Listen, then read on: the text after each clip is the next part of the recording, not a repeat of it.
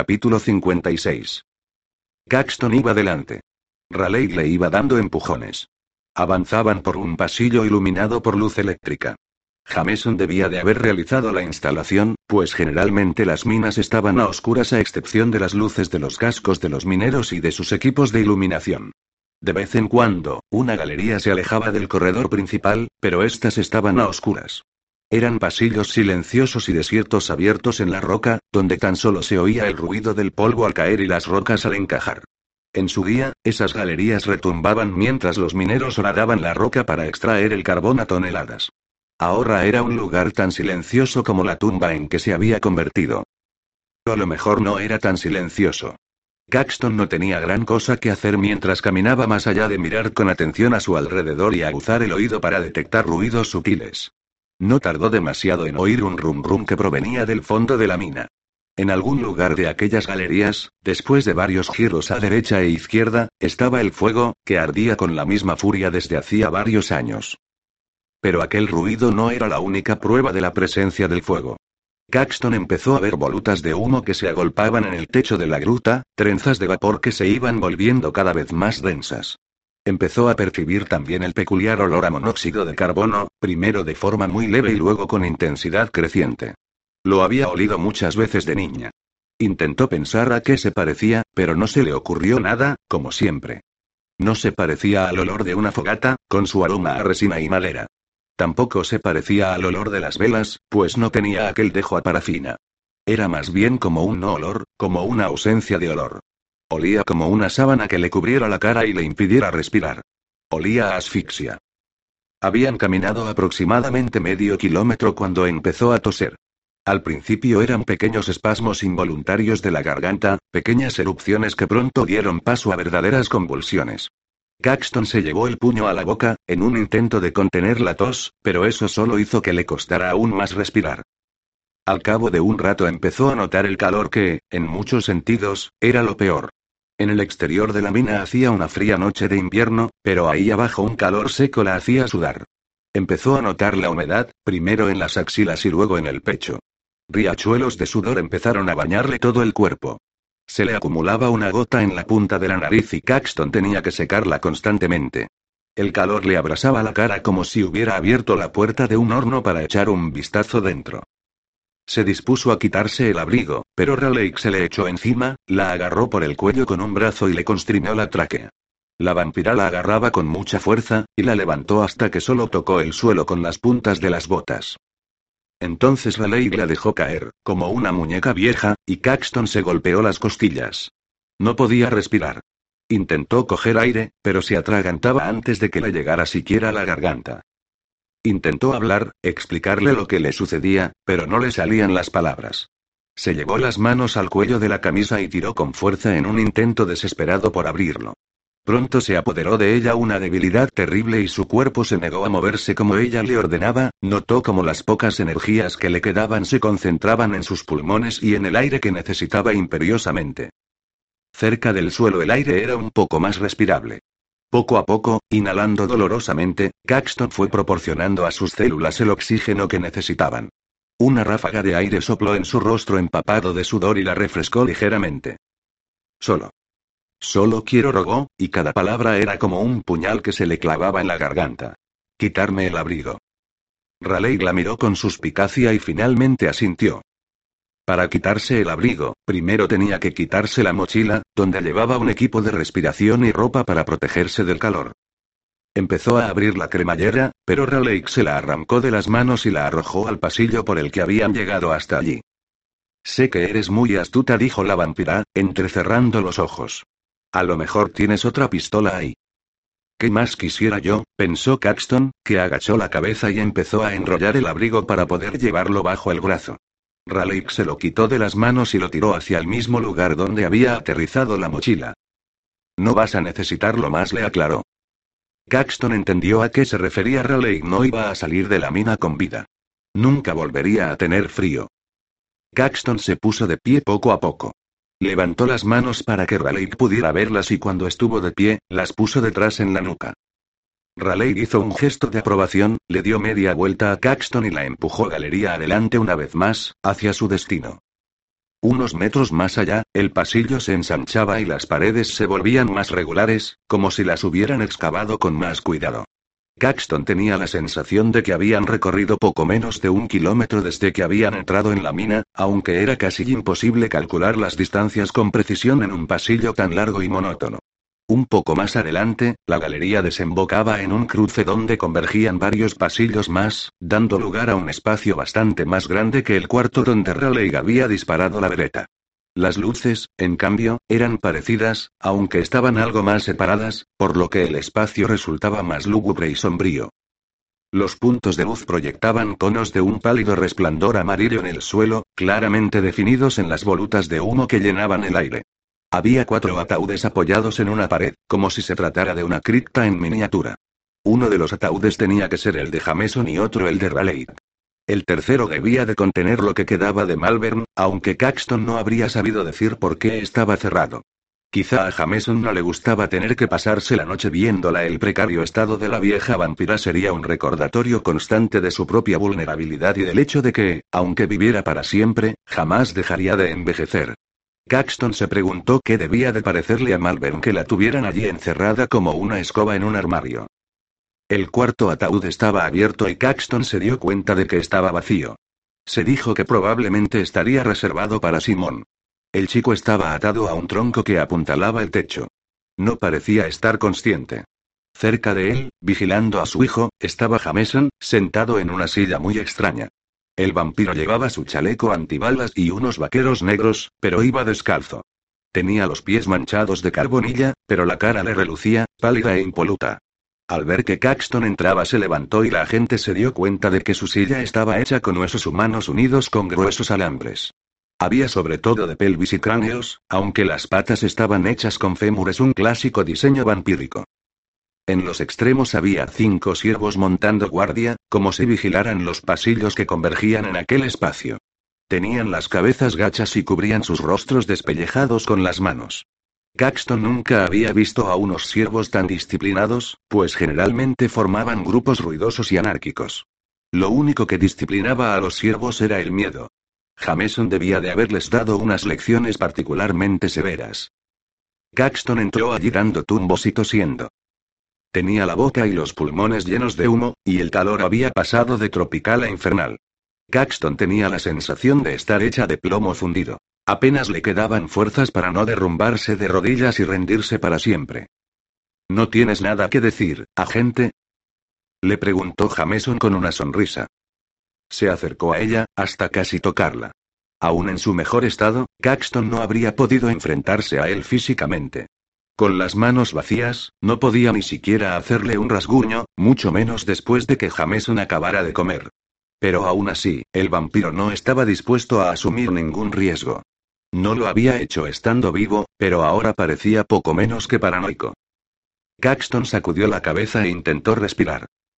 Se acabó, pensó. Desde que había conocido a Jameson se había encontrado cara a cara con la muerte en tantas ocasiones que creía que se habría vuelto ya inmune al miedo. Pero este volvió de repente, más intenso que nunca. Iba a morir y no podría hacer nada al respecto. Y, sin embargo, había algo en ella que se resistía a rendirse. Una parte de su cerebro seguía buscando ángulos de ataque, oportunidades de huir. No encontraba nada de eso, pero aún así seguía buscando. Finalmente, se llenó los pulmones y habló. Tú ganas, dijo. Jameson la estudió con sus ojos rojos. Esto no es una competición, replicó. Es el orden natural. Mi hija y yo somos depredadores. Tú y los tuyos sois las presas, nada más. Tenemos que bebemos vuestra sangre para sobrevivir. Sé que desde tu perspectiva eso parece horrible, pero si pudieras ver más allá de tu propia naturaleza mortal, lo entenderías. De la misma forma que lo he entendido yo. Caxton no pudo evitar sonreír. El orden natural, qué interesante dijo. De repente le dio un ataque de tos, pero el vampiro esperó pacientemente a que le pasara. Fuiste justamente tú quien me enseñó que los vampiros son cualquier cosa menos seres naturales. Que son malos, el mal en esencia. Creo que utilizaste exactamente esas palabras. He tenido ocasión de ampliar mi perspectiva, respondió Jameson. Bueno. Dijo, volviéndose hacia uno de los siervos. Tú, trae más cadenas. Los demás, ayudadlo a atarla a un tronco. Vas a desmayarte en breve, agente. Añadió, mirando a Caxton. Aquí no hay suficiente oxígeno para mantenerte consciente. Intentaré que tu muerte sea indolora. Estoy en deuda contigo. Al fin y al cabo, sin ti nunca habría llegado tan lejos. Caxton puso los ojos como platos. Pero tenía razón, por supuesto había aceptado la maldición para salvarle la vida. Si ella no hubiera necesitado tan desesperadamente su ayuda, él nunca se habría convertido en vampiro. Todo lo que Jameson había hecho, todas las muertes que había provocado, toda la sangre derramada era por Caxton. Esa era la razón por la que había empleado tácticas desesperadas y lo que la había arrastrado a Centralia necesitaba poder perdonarse por lo que había provocado. Y ahora, esa absolución iba a costarle la vida. Meditó sobre qué debía decir. Estás en deuda conmigo. Me lo has dicho ya varias veces que me debes mucho y que quieres pagármelo con generosidad. Y eso he hecho. He tenido multitud de ocasiones de matarte y razones de sobra para hacerlo, pero no lo he hecho. Sinceramente, si no hubieras venido aquí esta noche, si hubieras sido lo bastante lista como para saber cuándo habías perdido, podrías haber vivido. Pero ahora has encontrado mi guarida y has amenazado a mi familia. Creo que estamos en paz. Voy a mantenerte con vida solo para que mi hijo pueda darse un buen festín. Tendrás una última ocasión de ser útil. Es la muerte más noble que se me ocurre. ¿Se me concede un último deseo? Le preguntó Caxton, que no lo miró a los ojos. De acuerdo, respondió Jameson tras una larga pausa. Siempre he sido razonable, dijo. Por más que lo repitiera tu novia, no soy un capullo. Caxton lo miró fijamente. Mataste a tu mujer y a tu hermano porque tenías que hacerlo para poder vivir. Sabías que no lograrías sobrevivir a solas, por lo que te has dedicado a perseguir a todas las personas a las que amabas, tal vez las personas a las que creías que podrías soportar durante toda la eternidad. Ya tienes a Raleigh y no tengo ninguna duda de que acabarás convenciendo a Simón. Yo tampoco respondió Jameson. Yo nunca te pedí tu afecto, dijo entonces Caxton. No creo que te cayera demasiado bien. Creo que, aunque fuera a regañadientes, me respetabas un poco. Pero Jameson, yo no quiero morir, dijo. Cerró los ojos y dejó caer los brazos. Aquel discurso la había dejado agotada y medio mareada, y lo mejor que podía hacer era ahorrar oxígeno.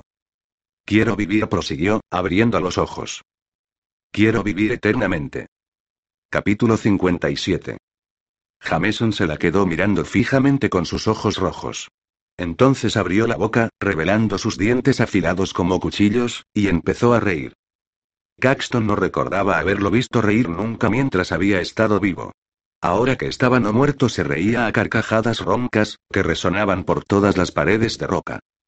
Esperaba que Jameson la derribara de un golpe, o tal vez que le arrancara la cabeza y se bebiera su sangre al momento, pero no lo hizo. Lo que hizo fue dar un paso atrás y mirar a Caxton de pies a cabeza, como si estuviera tasando su valor. Caxton intentó pensar en algo que decir, algún argumento que lo convenciera de que sería una perfecta vampira. No se le ocurrió ninguno. No, papá dijo Raleigh, que pasó corriendo junto a Caxton y a punto estuvo de tirarla al suelo. La chica intentó abrazar a Jameson, pero este la mantuvo alejada, a un brazo de distancia, no. Insistió. Ya será lo bastante insoportable tener que pasar la eternidad con Simón, pero... Ella. Jameson tenía la vista fija en su hija y por eso no se había dado cuenta de lo que había sucedido cuando Raleigh había pasado junto a Caxton. La vampira, por su parte, estaba demasiado enfadada para pensar en nada más. Si los siervos habían visto algo, eran tan disciplinados que no se atrevieron a hablar. Antes de que Raleigh se abalanzara hacia los brazos de su padre, la vereta de Caxton seguía colgando del chaleco antibalas de la vampira, donde la había metido después de disparar las 16 balas. De hecho, Caxton estaba sorprendida de que no se le hubiera caído de camino a la cripta. A pesar de su cansancio y de que le faltaba el aliento, a Caxton le había resultado relativamente fácil coger el arma cuando Raleigh había pasado junto a ella y sacarla de la improvisada pistolera. Dijiste que seríamos tú y yo, suspiró Raleigh. Para siempre. ¿Por qué tenemos que compartir nuestra sangre con ella? ¿Por qué, después de que haya intentado matarte tantas veces? Pero si estuvo a punto de quemarme viva en la comisaría. Caxton perdió una milésima de segundo comprobando el seguro seguía quitado, porque Raleigh creía que había inutilizado la pistola. Le había faltado muy poco. Caxton la cogió con las dos manos y apuntó a la placa metálica que protegía el corazón de Jameson. Dudó otra milésima de segundo, no estaba segura de si las balas lograrían penetrar esa placa y sabía que solo iba a tener una oportunidad. Raleigh, en cambio, estaba vuelta de espaldas a Caxton y no había plata metálica en la parte trasera del chaleco. La vida de Caxton iba a durar tan solo hasta que uno de los dos vampiros se diera cuenta de lo que estaba haciendo. Ella, por su parte, no tenía tiempo de pensar en cuál iba a ser su siguiente paso. Lo único que le pasó por la cabeza fue que marcharse del mundo cargándose a otro vampiro iba a ser un buen legado. Equilibró las piernas, contuvo la respiración y apretó el gatillo. Jameson y Raleigh soltaron al unísono un grito de sorpresa y de rabia. Raleigh salió despedida hacia adelante, cayó con los brazos alrededor del cuello de su padre y se derrumbó contra su pecho a tiempo que se abría un boquete en la parte trasera de su chaleco, entre la columna vertebral y el omóplato izquierdo. Una nubecita de vapor blanquecino acompañada de fragmentos de fibra de tuarón y esquirlas de hueso salió de la herida. Raleigh se fue derrumbando lentamente hasta quedar reducida a un amasijo informe en el suelo. Tenía los ojos muy abiertos y sus manos se movían espasmódicamente. Empezó a temblar tanto que Caxton tardó un momento en darse cuenta de que la placa metálica estaba combada hacia afuera. La bala de teflón le había atravesado el cuerpo y había estado a punto de perforar también la placa. Jameson se miró el pecho. También él tenía una mella en la cobertura de nylon del chaleco, aunque en su caso estaba ubicada en el lado derecho, donde no podía hacerle ningún daño. Levantó los ojos y su mirada se cruzó con la de Caxton. La observó con la boca entreabierta, con gesto furioso. Caxton notó cómo el cerebro del vampiro intentaba penetrar en el suyo a través de sus ojos, como un tren desbocado entrando en un túnel, pero ya sujetaba con la mano el amuleto que llevaba colgando del cuello. Este le quemó la palma durante un instante y Jameson desapareció de su mente, obligado a renunciar a su ataque mental. El vampiro se tambaleó como si le acabara de propinar un bofetón. Caxton aprovechó aquel momento de confusión y terror para retroceder y dar un paso hacia la galería a sus espaldas. Se tambaleó un instante, pues no osaba darse la vuelta y perder a Jameson de vista. Entonces, al ver que éste se erguía y se disponía a abalanzarse contra ella, Caxton se detuvo, alzó la vereta y le apuntó al corazón. Pero si Raleigh había vaciado el cargador. Gruñó, lo he oído. Es un nuevo modelo respondió Caxton, intentando mantener la serenidad. Con un cargador de más capacidad. La Beretta 92 que había llevado desde su primer día como agente estatal tenía un cargador con capacidad para 15 balas. Jameson la había visto un millón de veces cuando trabajaban juntos y había asumido que seguiría usando la misma arma. Pero la nueva pistola tenía 17 balas. Jameson asintió lentamente, como si por fin hubiera logrado impresionarlo, a lo mejor por primera vez. Pero creo que ahora ya está vacía. A menos que hubiera cargado una bala en la recámara antes de venir hasta aquí, respondió Caxton sin dejar de apuntarlo al pecho. Eso habría sido lo más inteligente, ¿no crees? Antes de conocer a Jameson, Caxton no se había enfrentado nunca a un vampiro y se había acostumbrado a llevar siempre una bala en la recámara. Eso significaba que, en cuanto desenfundaba la pistola, estaba preparada para disparar sin tener que montarla antes. Jameson, en cambio, nunca había llevado el arma cargada. Le había dicho que eso era como conducir sin el cinturón de seguridad puesto. Se había incorporado al cuerpo de policía mucho antes que ella, cuando las armas de poco calibre aún se disparaban accidentalmente. Eso ya no sucedía casi nunca, pero Jameson había sido siempre patológicamente precavido.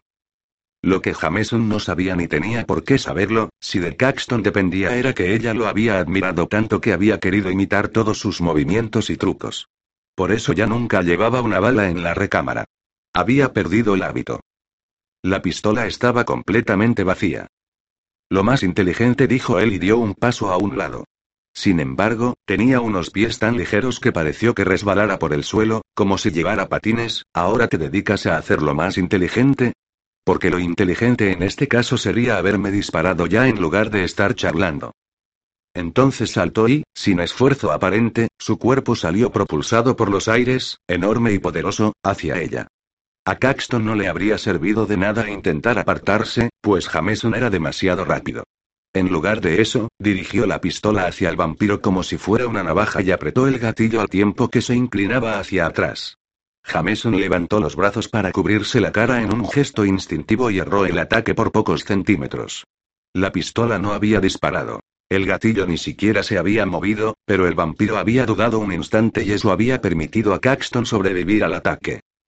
Si quería seguir viva, tenía que correr. Y corrió. Capítulo 58.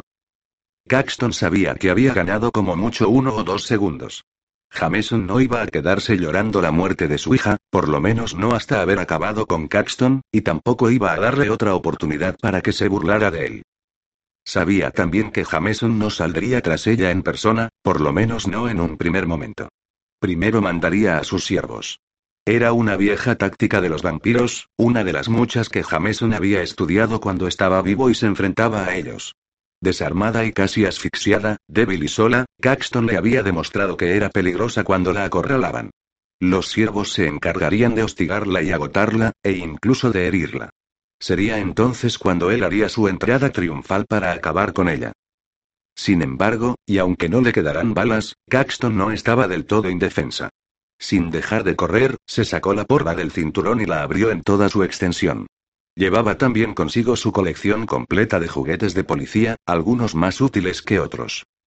A medida que corría, iba dejando atrás numerosas galerías. Algunas soltaban vapores calientes, otras estaban vacías y frías.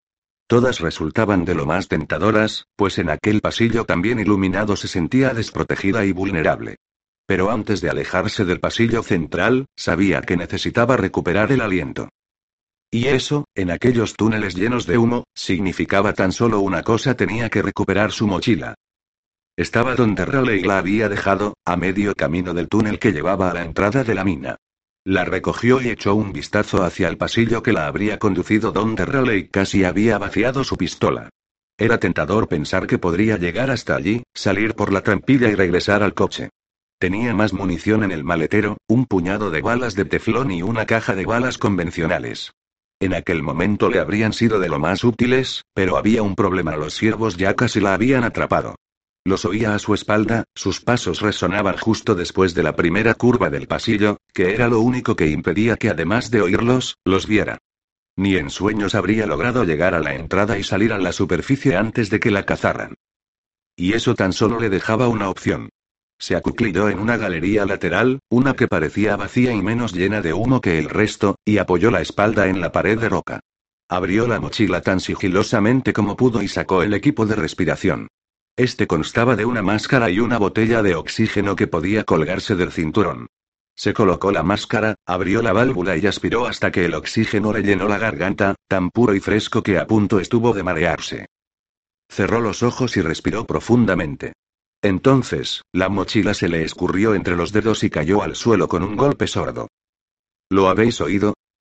Susurró alguien con aquella voz aguda y parecida a un cacareo que conocía también. El siervo había hablado en voz baja, pero la mina tenía una acústica muy peculiar. Caxton no lograba identificar de dónde procedía la voz, pero la oía con total claridad. No hubo respuesta.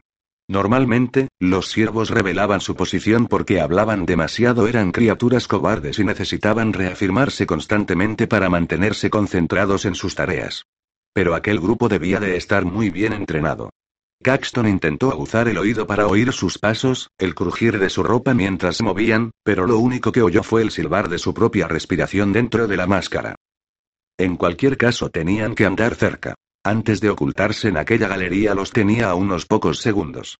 Caxton se preparó y se obligó a tener paciencia y contar diez latidos. A continuación tuvo que contar diez más, pues el corazón le latía tan rápido que no le servía para medir el tiempo. Entonces le pareció oír el chirrido de la suela de una bota de goma sobre la roca al otro lado de la esquina. No iba a tener una pista mejor que esa. Salió disparada hacia el pasillo iluminado, blandiendo la porra para asestar un golpe mortal.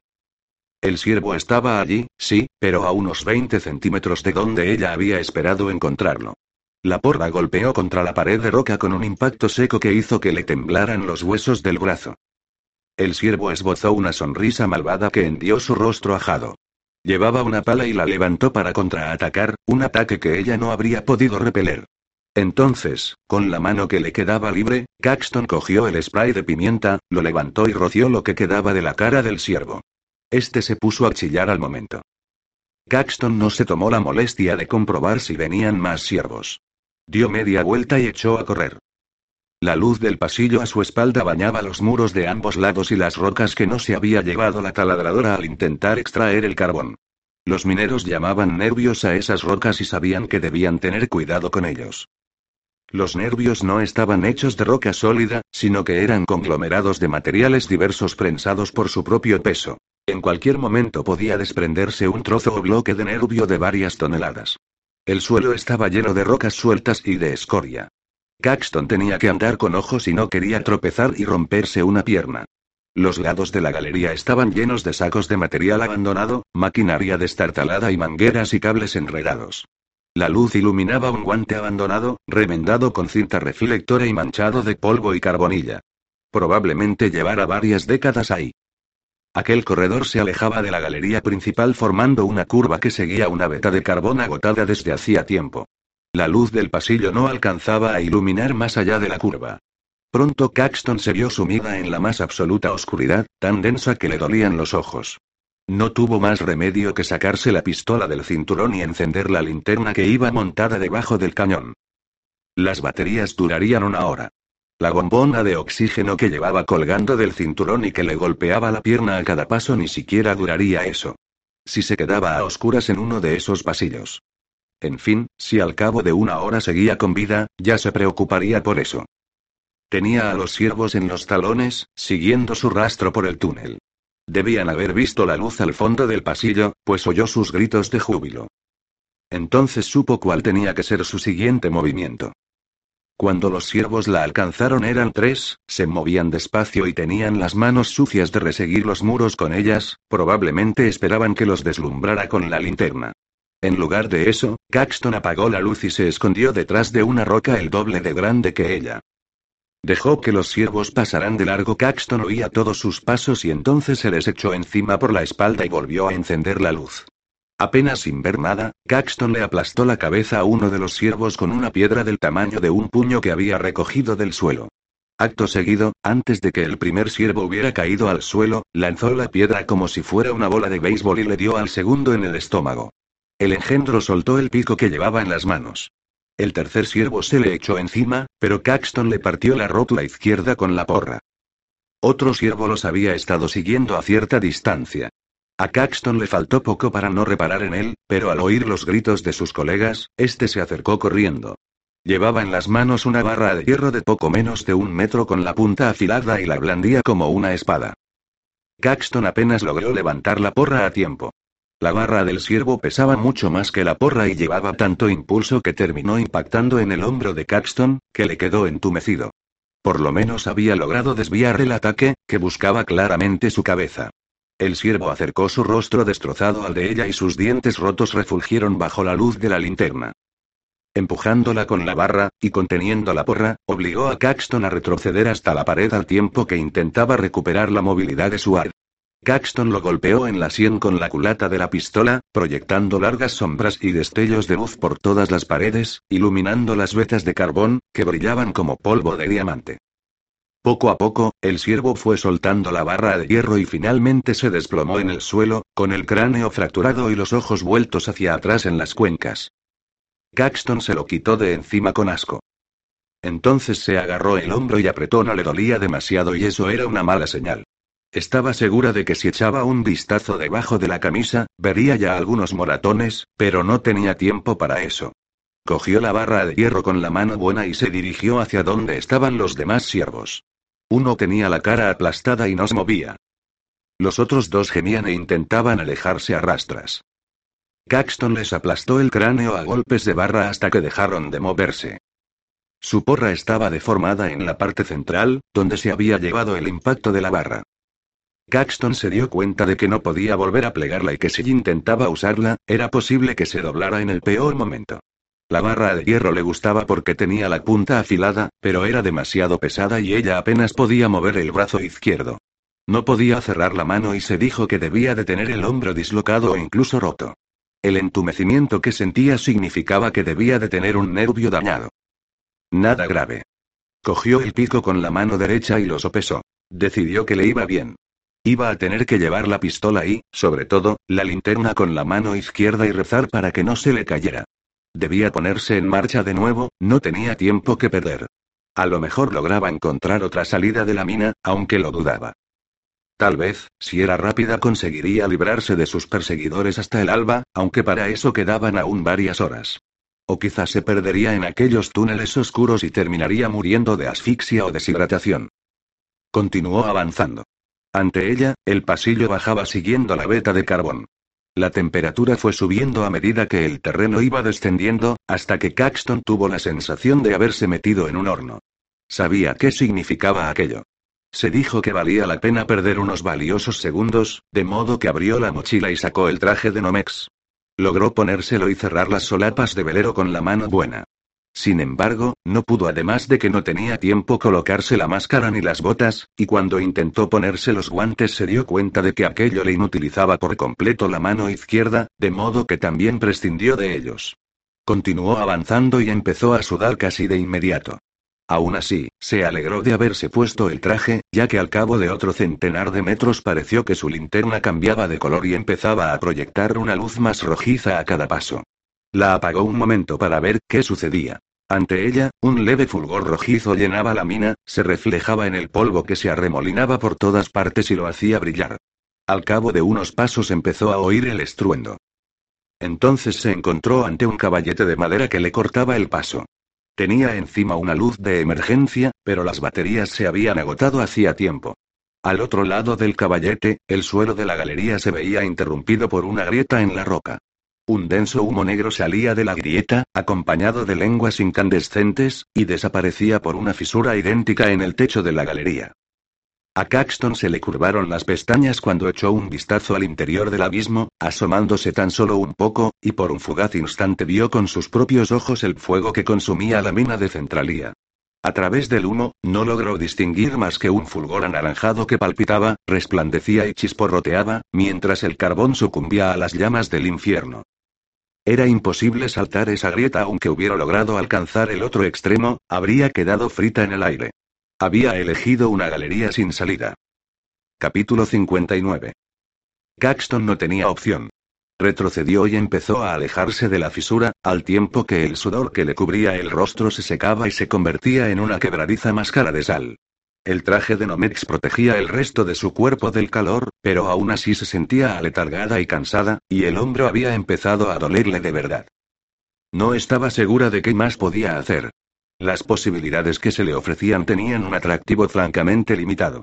Podía regresar al pasillo principal y, si tenía la suerte de que nadie la interceptara antes, intentar aventurarse por otra de las galerías. Podía buscar un lugar en la nervadura donde la roca se hubiera desprendido del carbón y hubiera formado una grieta donde esconderse. Podía. Oyó unos pasos ágiles que se acercaban por la galería e, inmediatamente, apagó la linterna y se pegó a la pared. Bajo la luz anaranjada que se esparcía por el techo, casi lograba distinguir los contornos de las sombras que se deslizaban lentamente por la roca. Sí, allí estaba. Había destruido a cuatro de los siervos, se había asegurado bien de ello, y al quinto le había rociado la cara con spray de pimienta. Un ser humano con toda esa sustancia lacrimógena en los ojos aún estaría rodando por el suelo. A lo mejor, se dijo, los siervos eran más resistentes al dolor que los humanos. También era posible que le tuviera tanto miedo a su amo que hubiera decidido continuar adelante a pesar de ese dolor atroz. Caxton se encogió un poco más y asió mejor el pico. Ya la habían herido, notaba un pinchazo de dolor en el hombro izquierdo, de modo que no podía permitirse otra herida, especialmente si quería acabar enfrentándose a Jameson. Observó las sombras, escuchó atentamente el eco de los pasos y calculó el momento del ataque. Iba a salir disparada y le propinaría al siervo un golpe en el estómago que lo haría caer al suelo, donde podría rematarlo cómodamente. Los pasos se acercaban. Estaba ahí. Dio un brinco y descargó el pico. Este se clavó en la carne y perforó músculos y órganos internos, muertos e inermes. La punta del pico se incrustó en un hueso del cuerpo del siervo y Caxton pensó que a lo mejor podía matarlo de un solo golpe. Pero había un problema. Al que había golpeado no era un siervo. Era Jameson. El vampiro rugió de dolor y bajó la mirada al abdomen. La punta del pico había atravesado la cinturilla del pantalón y le había desgarrado la piel, pero sus tendones y sus músculos ya habían empezado a cicatrizar. Caxton apenas tuvo tiempo de tirar del pico antes de que la herida cauterizara por completo. Jameson le dirigió una mirada furiosa. Se abalanzó contra ella, pero Caxton le atizó otro golpe. En esta ocasión, la punta del pico atravesó el chaleco, justo por debajo de la placa metálica. El armero ya le había contado que el tuarón ofrecía una protección muy limitada contra cuchillos o estacas de madera. El pico partió las fibras antibalas fácilmente, se hundió en la caja torácica de Jameson y no le atravesó el corazón por pocos centímetros. Caxton tiró del pico y volvió a levantarlo tan rápidamente como pudo, al tiempo que la nueva herida de Jameson cicatrizaba sin problemas. Entonces, Caxton volvió a descargar el arma. El vampiro levantó la mano en la que le faltaban todos los dedos y el pico se le clavó en la palma. Jameson soltó un rugido. Caxton quiso volver a asestarle un golpe, pero no pudo. Jameson agarró el arma con su mano buena y se la quitó. Entonces ella se lo arrancó de la mano, y lo hizo atravesando los huesos, los músculos y los muñones de sus dedos amputados. La mano de Jameson cayó lacia, casi partida en dos por la muñeca. Entonces agitó la mano herida y, cuando terminó, la mano se había cicatrizado por completo. Acto seguido se volvió y lanzó el pico contra la pared más alejada. Este impactó en una veta de carbón y la punta se incrustó de tal forma que Caxton supo que no lograría desclavarla jamás. Entonces, el vampiro se agachó, levantó a Caxton del suelo sin esfuerzo alguno y la arrojó contra la nervadura. Caxton braceó en el aire y se las apañó para absorber el dolor del impacto a través de todo el cuerpo. De otro modo habría chocado contra la roca con tanta fuerza que se habría partido la columna, pero no era la primera vez que la lanzaban por los aires de aquella forma y había aprendido a caer. Rebotó contra el suelo como una muñeca de trapo. E inmediatamente tensó los músculos de las piernas, preparada para levantarse antes de que Jameson lanzara su ataque. Naturalmente, él sabía que ella esperaba precisamente eso, de modo que en lugar de atacar, retrocedió un paso. Caxton se levantó atropelladamente, con mucha menos rapidez y elegancia de la que habría querido. La mascarilla de oxígeno se le había torcido y se la colocó bien. Jameson se lo permitió. El brazo izquierdo le dolía muchísimo y se negaba a obedecer sus órdenes, pero aún le funcionaban las piernas. Caxton lanzó una feroz patada dirigida a la cara de Jameson, que apartó la cabeza en el último momento y le agarró el tobillo a Caxton con la mano buena. Entonces tiró de ella y la agente cayó otra vez al suelo. De nuevo, se preparó para el ataque del vampiro y, una vez más, al darse cuenta de que éste no llegaba, se puso de pie lentamente, ayudándose en la pared. Jameson no tenía cejas y, por lo tanto, no las pudo levantar, pero puso unos ojos como platos, no de sorpresa, sino de expectación. Quería ver qué haría Caxton a continuación. Mientras estaba vivo, la miraba siempre de aquella forma, como si la estudiara o la pusiera a prueba. Aquello a Caxton siempre la había cabreado, pero ahora estaba muerta de miedo. No perdió ni un momento pensando. Se limitó a actuar. Congió el spray del cinturón. No tenía ni idea de si este le provocaría la menor molestia a un vampiro, pero levantó el brazo y presionó el difusor. Pero antes de que el líquido lacrimógeno pudiera salir del bote, las dos manos de Jameson rodearon la de Caxton y la presionaron. El metal se le clavó en los huesos, que quedaron aplastados unos contra otros. El spray le estalló en la mano, entre una nube de la sustancia lacrimógena. Caxton cerró los ojos con fuerza y apartó la cabeza para que el líquido irritante no le diera en plena cara. Sintió un dolor insoportable en la mano. La mente se le llenó de lucecitas, el estómago le dio un vuelco y notó una oleada de vómito en la garganta. Sabía que si vomitaba con la máscara antigas puesta, se asfixiaría y moriría. Sin saber muy bien cómo, logró controlar el dolor y se tragó la bilis. Cuando volvió a abrir los ojos, estaba arrodillada en el suelo, con la cabeza gacha y los brazos tendidos frente a ella, tan inútiles como dos frondas de algas. Su mano derecha era un amasijo de cortes y sangre, y tenía la palma cubierta de esquirlas de metal lo que quedaba del bote, como una cruel flor alienígena. Jameson se puso en cuclillas detrás de ella y le apartó el pelo del cuello con los dedos de su mano buena. Se agachó un poco más y Caxton notó sus dientes encima de la piel de la nuca. Era una sensación absurdamente sexual. ¿Cuántos millones de veces la había besado Clara allí o le había soplado en la nuca? No tenía tiempo de pensar en frivolidades, pero se acordó de que Astarte la había acusado de acostarse con Jameson, de que los dos habían tenido una aventura. ¿Era posible que Jameson lo hubiera querido? ¿Que fuera un deseo que no había expresado nunca? ¿Era ese el motivo por el que la había dejado vivir tanto tiempo? Pero aquello no era la caricia de un amante, sino un sutil golpe mortal. Jameson estaba a punto de hundirle los dientes en el cuello y de arrancarle el tronco encefálico. Caxton hizo lo único que se le ocurrió, la estupidez más grande que le vino a la cabeza se revolvió súbitamente y le acercó su mano destrozada a la cara. A lo mejor había creído que podía cortarle la piel con las esquirlas de metal, aunque era probable que su subconsciente supiera que incluso el vampiro más templado era incapaz de resistir el olor a sangre humana. Jameson, que percibió tal vez que Caxton aún no estaba derrotada, intentó apartarse de un salto. Se alejó lo suficiente como para que Caxton tuviera tiempo de escabullirse a gatas, apoyar la espalda a la pared e incorporarse a medias. A Caxton le dolió hacerlo, la dejó al borde de las lágrimas, pero cerró el puño derecho hasta que la sangre asomó por sus heridas. Entonces, con un gesto súbito con el brazo, le salpicó la cara de gotas de sangre. Jameson se tambaleó como si en lugar de gotas de sangre se tratara de balas. Abrió la boca de par en par, dejando a la vista una hilera de afilados dientes, y pareció que los ojos iban a salírsele de las cuencas. Soltó un rugido de hambre, de pura sed de sangre, y se estiró con los brazos muy abiertos y los dedos crispados como garras. Lo poco que pudiera quedar de Jameson en el cerebro y en el corazón del vampiro se ahogó en el río de sangre que le atravesó el alma. Había sido él quien, mucho tiempo atrás, le había enseñado a Caxton que por distintas que fueran las personas, cuando se convertían en vampiros y probaban la sangre se convertían en lo mismo un mismo ser con la misma personalidad.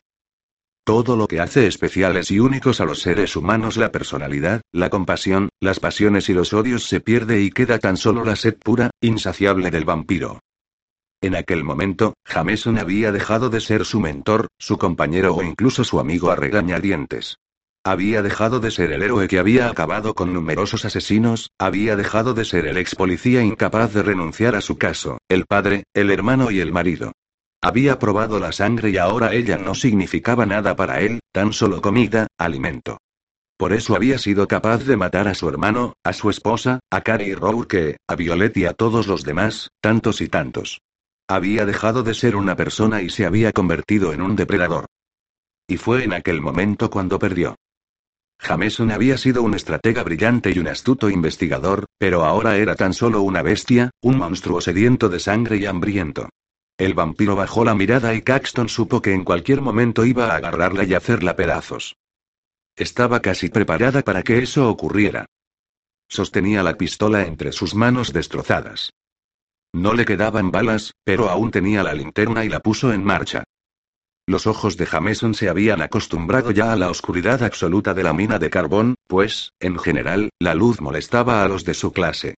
El vampiro rugió y se cubrió los ojos con el brazo, pero la linterna era tan solo un estorbo para él, no podía llegar a herirlo. Parpadeó varias veces y la volvió a mirar, algo más acostumbrado a soportar la luz.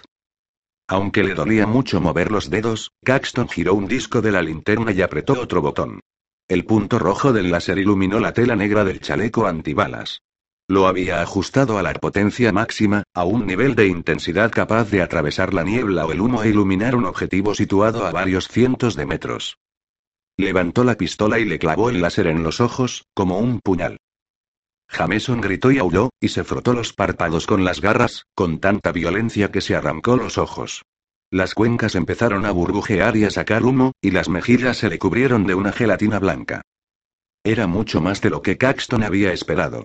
Aún ajustado a la máxima potencia, el láser apenas habría deslumbrado a un ser humano o, en el peor de los casos, lo habría cegado un instante y le habría dejado unas manchas pasajeras en la retina. Los vampiros, en cambio, eran criaturas nocturnas, condenadas a no ver la potente luz del sol por mucho que vivieran, y sus ojos no estaban preparados para una agresión lumínica de aquel calibre. Jameson golpeó la pistola con el muñón y se la arrancó de la mano. Daba lo mismo, ya había cumplido con su misión. Caxton se volvió a levantar, se acercó tambaleándose al centro de la galería y se colocó frente al vampiro, que palpaba el aire a ciegas, buscándola. No. Estaba segura de si aún podía ver su sangre. Era capaz de distinguirla en la oscuridad absoluta y Caxton no sabía si precisaba de los ojos para ver la sangre que corría por sus venas. Para ayudarlo a encontrar el camino, agitó su brazo derecho hacia él y dejó que su sangre cayera al suelo, donde formó un reguero que el vampiro era capaz de oler sin lugar a dudas. Acto seguido, la agente dio media vuelta y echó a correr por la galería. El vampiro salió tras ella, naturalmente. Lo único que quería era beberse su sangre. Se había olvidado por completo de su hijo, lo mismo que del objetivo de reclutar a más vampiros, o de cualquier cosa que no fuera la sangre. Se puso a seguirla, olisqueando el aire, con las manos extendidas, al tiempo que sus ojos empezaban a regenerarse. Un humo grisáceo rellenaba las cuencas y adoptaba ya la forma de unos nuevos glóbulos oculares con los que podría verla. No llegaron muy lejos.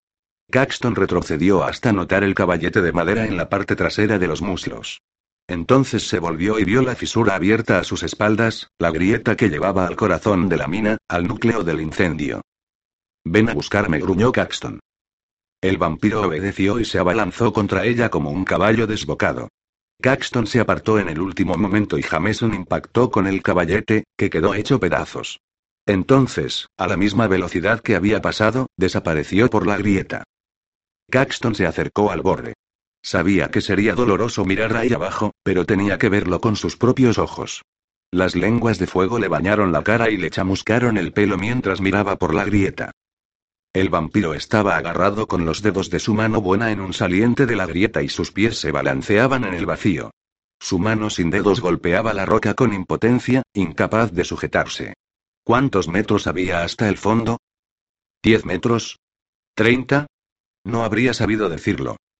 El vampiro le clavó sus ojos rojos y en ellos Caxton vio un deseo incontenible. Lo que deseaba no era su alma, sino su sangre.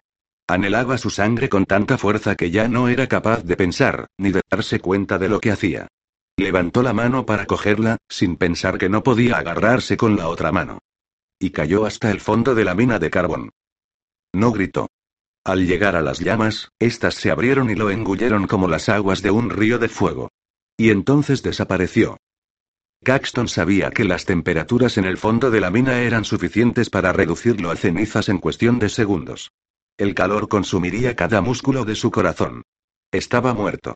Jameson estaba muerto, pensó Caxton. Pero no. Al final ya no se trataba de Jameson. No había matado a Jameson, tan solo a otro vampiro. Todo había terminado. Capítulo 60. Nada había terminado. Avanzó por el pasillo, iluminado por la luz reflejada de la fisura, hasta donde pudo ver. Entonces se puso a gatas y buscó por el suelo hasta encontrar su pistola. Intentó encender la linterna, pero la lente debía de haberse roto cuando Jameson se la había arrancado de las manos. Jameson, cuya tumba permanecería vacía para siempre. Entonces, durante un momento, Caxton lloró y, a continuación, empezó a pensar en cómo iba a regresar al pasillo iluminado. No iba a ser fácil, se dijo. No podía recordar cuántos giros daba la galería, ni si había corredores laterales en los que pudiera entrar y perderse. Caxton empezó a preocuparse. Le quedaba poco oxígeno. Si no lograba encontrar el pasillo iluminado antes de que se le terminara, si daba vueltas y más vueltas hasta que se le agotara el oxígeno, hasta que no le quedara más remedio que echarse al suelo y dormirse. Pero sus pies recordaban el camino y, casi sin darse cuenta, se encontró de nuevo en la cámara donde se unían los pasillos. Simón seguía atado a un tronco y el cuerpo de Raleigh estaba en el mismo lugar donde había caído. Los cuatro ataúdes seguían también allí, esperando a que ella los inspeccionara. Pero primero debía encargarse de lo más importante. Caxton se quitó la mascarilla e intentó no inhalar demasiado humo. Colocó la mascarilla encima de la boca de Simón y le hizo respirar oxígeno hasta que el chico empezó a moverse y abrió los párpados con un leve aleteo. No le fue fácil con las dos manos prácticamente inutilizadas, pero logró quitarle las cadenas. El chico había estado respirando el humo durante mucho más tiempo que ella, de modo que dejó que se quedara con la máscara antigas. Aún así, el chico se quedó tendido en el suelo. No tenía fuerzas ni para darle las gracias. Pero daba lo mismo, Caxton tenía cosas importantes que hacer. En primer lugar, echó un vistazo al cadáver de Raleigh. La chica estaba muerta, dos veces y de manera definitiva. La última bala de Caxton debía de haberle atravesado el corazón, su único punto vulnerable. Su cuerpo yacía, frío e inmóvil, en el suelo y, aún así, cuando Caxton le tocó la piel tuvo aún tuvo la habitual sensación aberrante y antinatural. Por lo menos su familia tendría un cuerpo que enterrar. Aunque, por otro lado, su familia se reducía a su hermano. Una cosa más. Caxton se acercó a la pared en la que había apoyados los cuatro ataúdes. Tres de ellos estaban cerrados. Los abrió y se inclinó para ver qué contenían. Estaban vacíos. Otra vez no sollozó Caxton.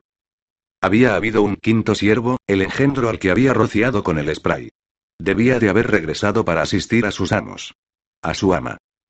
Justinia Malvern había hablado con Caxton por teléfono.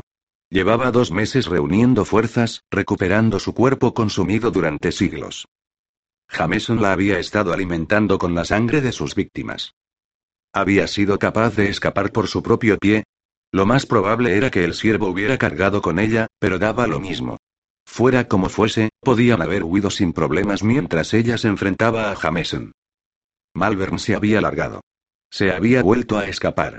Tenía mucho talento para ello. Caxton no había terminado su trabajo. A pesar de que estaba débil y herida, destrozó su ataúd a golpes de pala, soltando maldiciones hasta que la barbilla se le llenó de babas. Cuando terminó, dio media vuelta y vio que Simona estaba observando. Tenía una mirada vaga y la cara cubierta de carbonilla, pero había logrado incorporarse. ¿Se encuentra?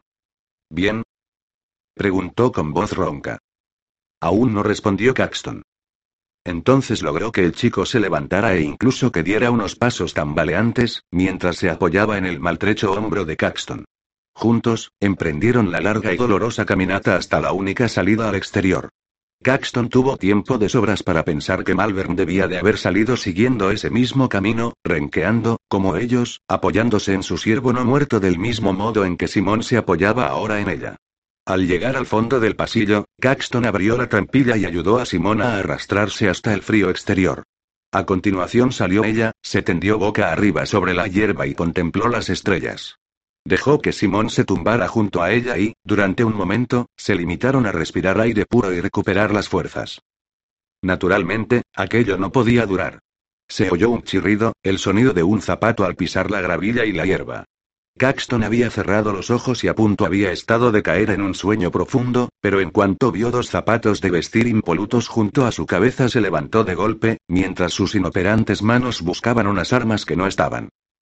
Pero no era ni un vampiro, ni un siervo, ni un habitante de Centralía furioso con los policías. Era Fedlock. He salvado a Simón. Jameson está muerto. Le dijo. Y Raleigh también. Malvern ha logrado huir, pero si me devuelve la estrella, pudo encontrarla. La encontraré y, pero Fedlock meneó la cabeza. Su rostro reflejaba una ligera tristeza, una expresión algo más compasiva de lo que ella esperaba. Pero seguía siendo un federal. Caxton sabía por qué estaba allí. Lentamente, levantó las manos en gesto de rendición. Sé lo que le ha hecho a Carboy, agente Caxton, y no tengo más remedio que arrestarla. Dijo con un susurro. Tiene derecho a guardar silencio, añadió mientras cogía las esposas que llevaba colgadas del cinturón. Todo lo que diga podrá utilizarse en su contra en un tribunal.